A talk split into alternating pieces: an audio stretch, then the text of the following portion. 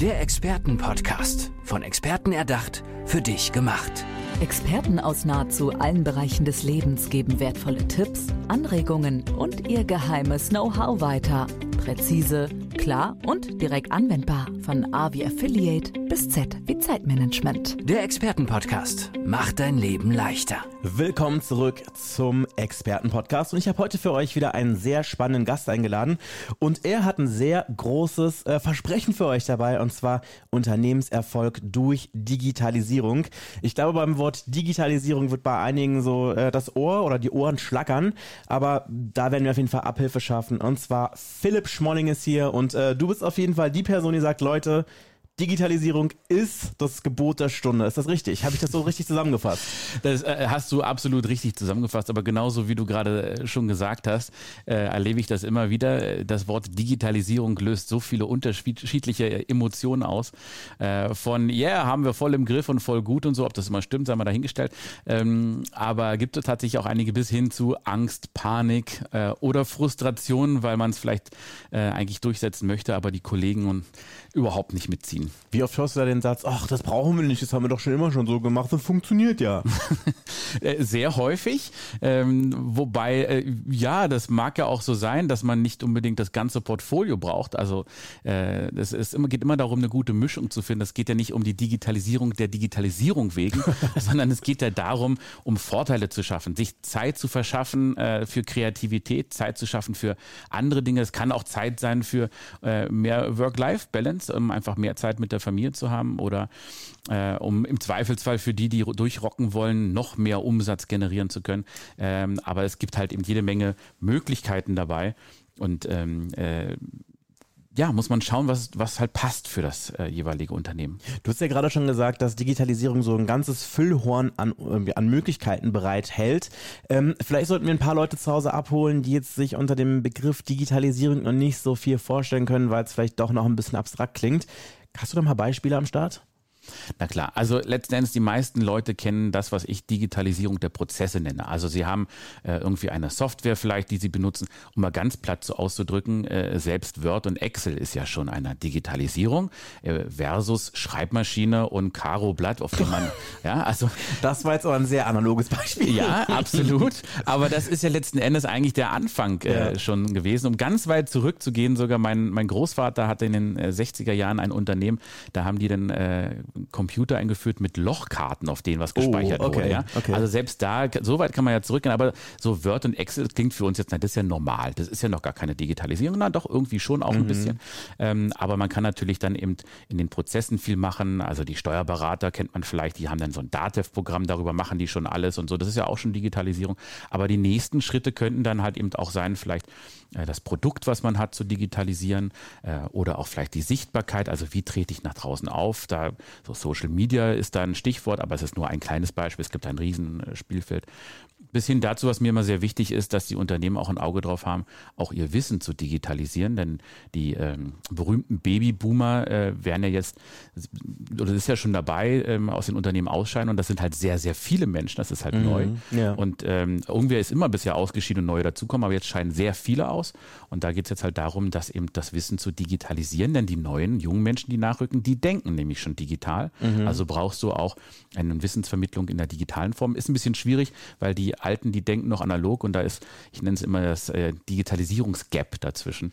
Okay. Ja. Aber wie kann man denn diesen Gap schließen? Hast du da ein Beispiel? Weil das hört sich noch ein bisschen abstrakt an, glaube ich.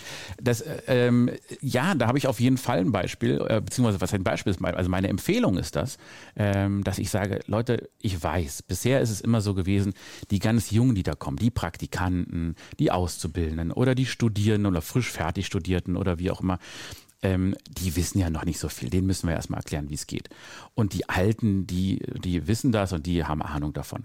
Ja, und jetzt haben wir aber genau das Problem, die Alten haben zwar jetzt Unternehmenswissen und Kulturwissen, aber die haben eben nicht die Ahnung von der Digitalisierung und die Jungen können das schon und die sind viel besser als vermutlich alle anderen im Unternehmen damit. Mhm. Und mein Vorschlag ist, bildet doch einfach so ein Schülerrat wo ihr sagt, pass mal auf, da kommen eben die Praktikanten oder die, die Jungschen, die kommen da halt alle äh, rein.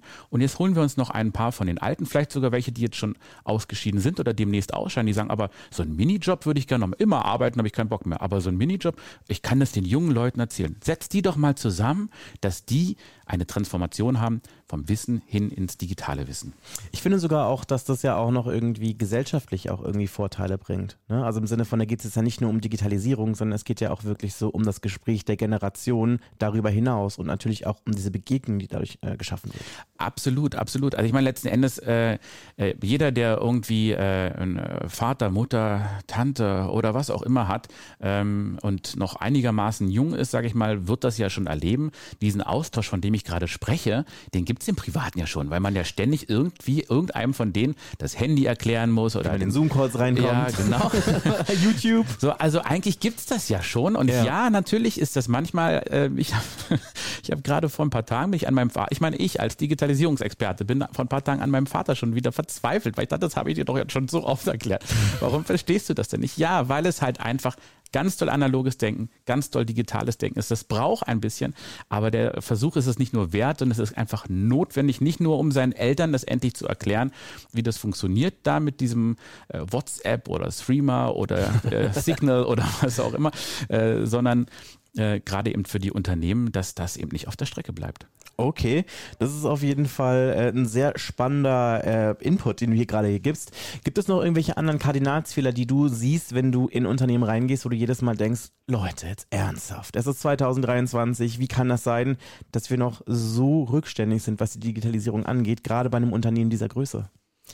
Also ich glaube, ähm, der entscheidende Punkt, und das ist eigentlich das, was ich versuche, als ich, ich bin ja als Keynote-Speaker auf ganz vielen Bühnen unterwegs und ähm, versuche eigentlich zu inspirieren.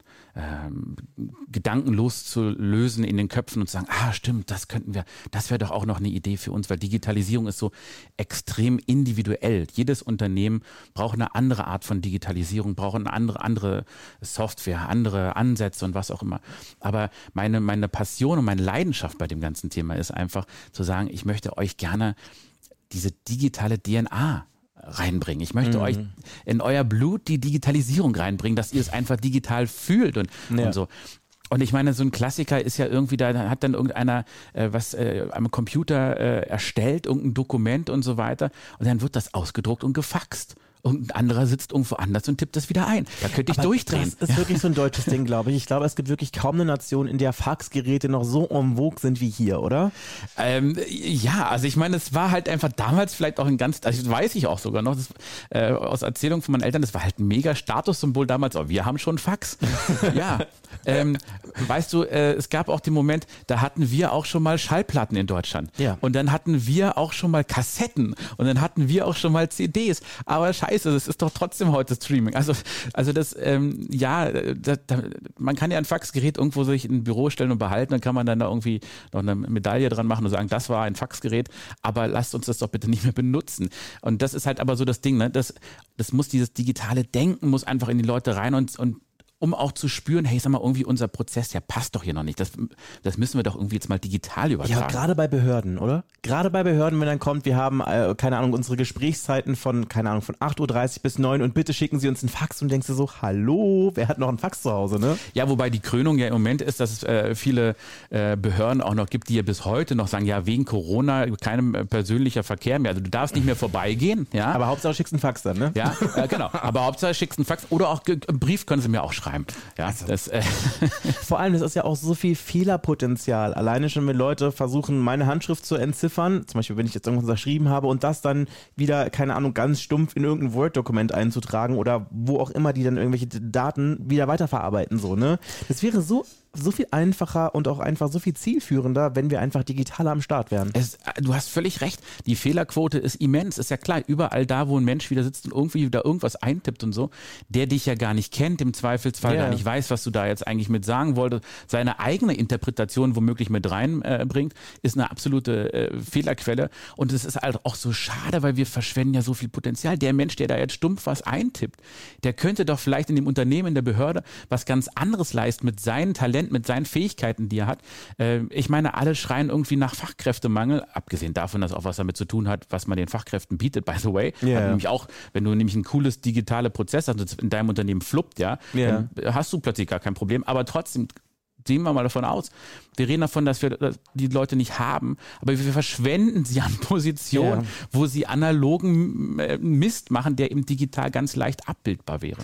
Ja, ist ja doch manchmal so ein bisschen auch was von, ich weiß es nicht, so Arbeit, die einfach unnötig ist. Weißt du? Also so, wie sagt man dazu, so eine Arbeitstherapie so ein bisschen, wenn du einfach Ja, so eine Arbeitsbeschaffungsmaßnahme. Ja, es hat irgendwie so ein bisschen den Charme. So. Und ich meine, natürlich brennt man auch irgendwie früher oder später aus, oder? Wenn du die ganze Zeit nur stumpf irgendwelche Sachen eingibst, während man es anders lösen könnte. Aber ich glaube, da sind wir auf jeden Fall auf der gleichen Page, was das angeht.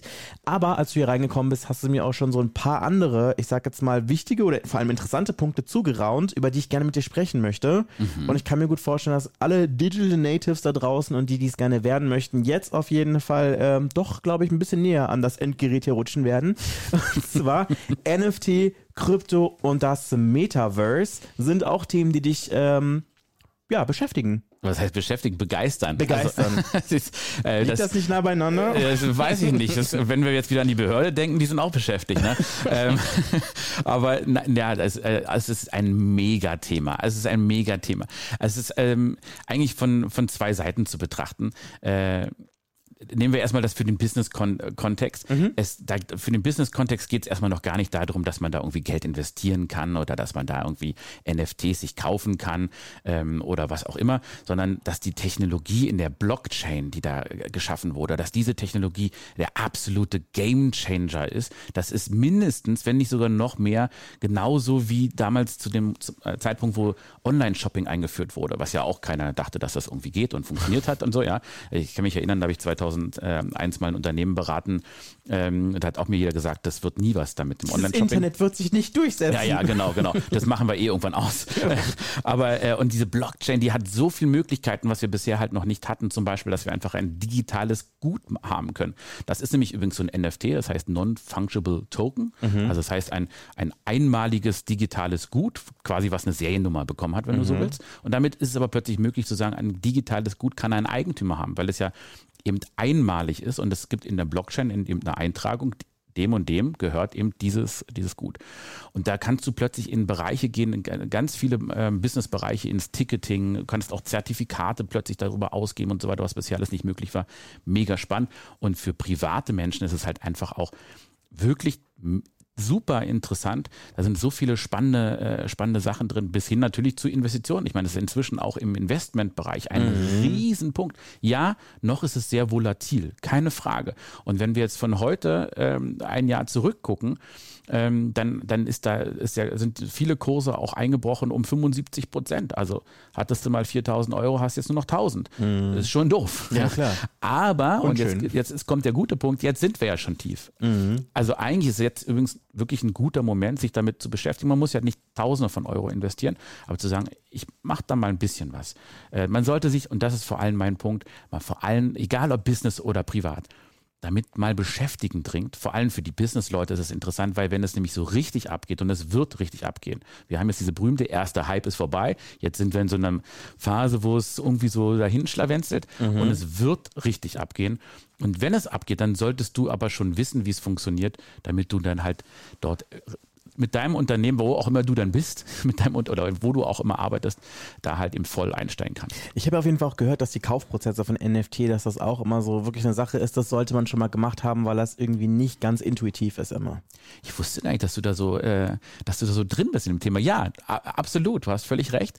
Ähm, sie sind eigentlich einfach. Ähm, es ist, man braucht da keine Angst vor haben. Ja, es ist alles kein Hexenwerk und man braucht auch nicht Sorge haben, dass da was ganz Schlimmes passiert. Ähm, man kann ja im Zweifelsfall auch tatsächlich nur äh, meinetwegen 100 Euro nehmen und die dann umtauschen in Beta, äh, Ether oder Bitcoin ähm, und damit mal spielen. Und man kann auch ein NFT für äh, keine Ahnung, 10 Euro kaufen oder so, ja, dann, ja, man kann auch 10 Euro verlieren, aber es, zum Spielen und Testen ist es jetzt alles nicht so dramatisch. Und wenn man es aber einmal begriffen hat, dann ist es total easy und ist einfach auch mega, weil du nämlich plötzlich die Möglichkeit hast, dein NFT auf der ganzen Welt zu verkaufen. Da plötzlich kauft dir das halt eben einer in Timbuktu so ab, ja. Schön wäre es auf jeden Fall. Ne? Also es macht, glaube ich, Spaß, äh, nicht Spaß, es macht auf jeden Fall Sinn, sich damit mal auseinandergesetzt zu haben, um einfach dann im Zweifelsfall zu wissen, wie es funktioniert.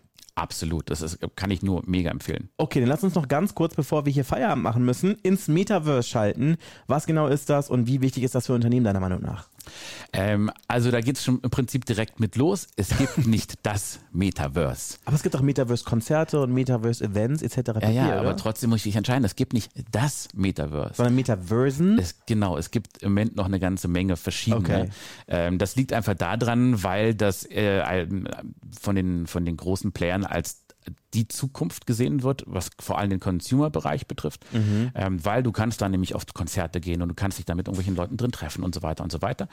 Ähm, deshalb gibt es halt viele, wie zum Beispiel äh, Facebook, heißt ja der Das ist ja Meta, ne? Genau, heißt ja. nämlich Meta und auch schon seit ein paar Jahren.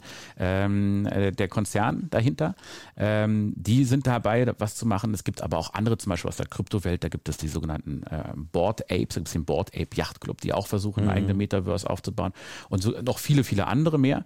Und es wird sich jetzt erst zeigen, äh, welche sich durchsetzen äh, wird. Ähm, das ist für Unternehmen gerade ein Problem, weil auf welches Pferd setzt man? Äh, für die Privaten natürlich nicht, weil man kann einfach überall mal, mal reingucken. Und genauso wie du gerade das schon beschrieben hast, letzten Endes ist es so, ähm, man kann da quasi auf ein virtuelles Konzert gehen. Dafür kriege ich da quasi einen Avatar. Also ich habe dann irgendeine Figur, die ich da bin ähm, und laufe dann mit meiner Figur da durch die Welt und kann eben da irgendwo hingehen. Ähm, und das kann man natürlich noch äh, so weit treiben, dass du dann halt auch so eine Virtual Reality Brille aufhast, also dass du wirklich das Gefühl hast, du gehst da irgendwo hin. Mhm. Und es gibt halt eben auch zum Beispiel ähm, Künstler, die wirklich eben ein Konzert da drin ja. äh, veranstalten. Ich habe schon auf einem Meta-Konzert gespielt, Metaverse-Konzert. Siehst du? Ähm, da, da bist du ja sogar der Künstler. Tatsächlich ja. Und das Ding ist aber auch vielleicht, äh, weil sich das natürlich immer ein bisschen sehr abstrakt anhört, man kann sich das vielleicht so ein bisschen vorstellen wie so ein Mix aus Second Life, falls ihr das früher von früher noch genau. kennt, oder vielleicht die Sims. Nur, ja. dass es noch ein bisschen interaktiver ist. Und es gibt natürlich auch sehr viele Möglichkeiten, die das Metaverse mitbringt, wie beispielsweise, dass man im Schulunterricht, vielleicht ja, im Geschichtsunterricht, vielleicht ja einfach mal so direkt ins Geschehen sich rein, rein, rein katapultiert, um zu gucken, wie das damals so war, als keine Ahnung, irgendwelche historischen Ereignisse passiert sind, ist natürlich ein bisschen besser, als einfach nur so stumpfen DVD zu gucken. Und genau, jetzt ähm, schließen wir sogar gerade den Kreis, wie schön.